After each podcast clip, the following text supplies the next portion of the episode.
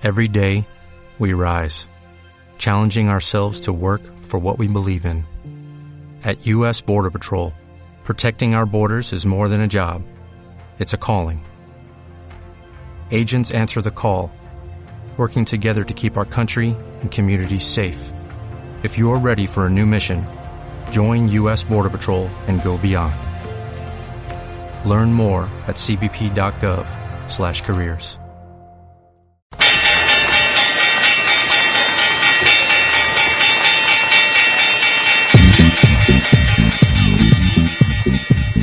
Claves del mercado europeo.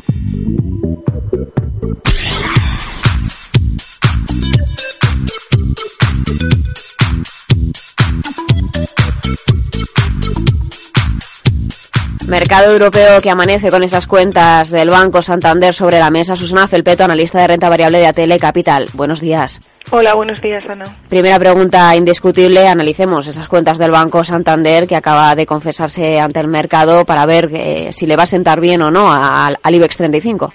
Bueno, la primera lectura es una caída de un 1,34. También es cierto que, como decías, estamos en días de demasiada volatilidad que eh, noticias totalmente externas están lastrando todos, mm, todas las plazas y sobre todo el sector financiero que al final es el, el más vulnerable ante este tipo de movimientos. Eh, pues la verdad es que en el cuarto trimestre se eh, han obtenido un beneficio de 1.060 millones cuando se esperaba aproximadamente 1.200 millones.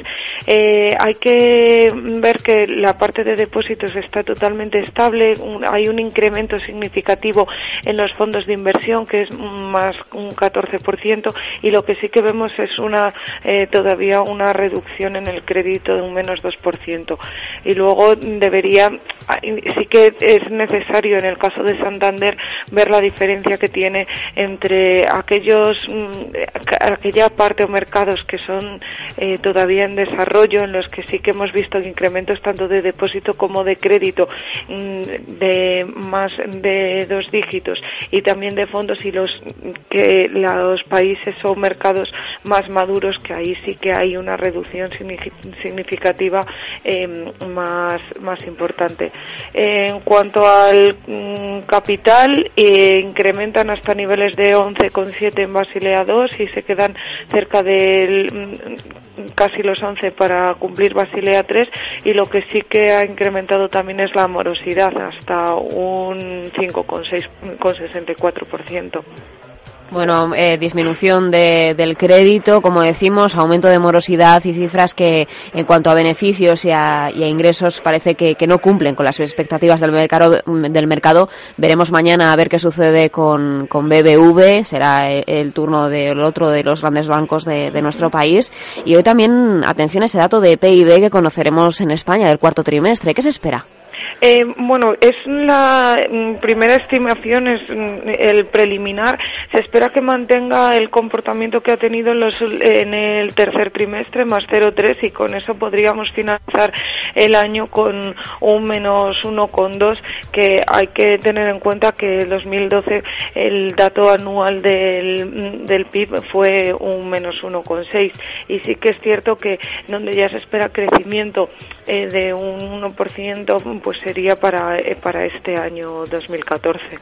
Esperamos eh, crecimientos para este 2014 y, y también eh, posibles eh, nuevas salidas al mercado. Está ONO presentando esa documentación a la CNMV preliminar para la salida a bolsa, una compañía que en los últimos días está dando muchas noticias en el mercado. Sí, la verdad es que está siendo el centro de, de atención, sobre todo de, del sector. Bueno, veremos a ver con, si mmm, tienen que salir con demasiado descuento o no, a ver también si estas noticias o movimientos que hemos visto a lo largo de la última semana aproximadamente pues le ayudan a tener una, un buen momento de salida en, en la bolsa. Lo que sí que es cierto es que llevábamos bastantes años casi sin ver salidas, ninguna salida o salidas importantes y algunas eh, que han fracasado como fue el caso de loterías y apuestas del Estado y puedes y es bueno para la economía ver que vuelve a producirse este tipo de, de operaciones. También conocemos tasa de desempleo en Alemania. ¿La locomotora seguirá funcionando a todo gas o a medio gas?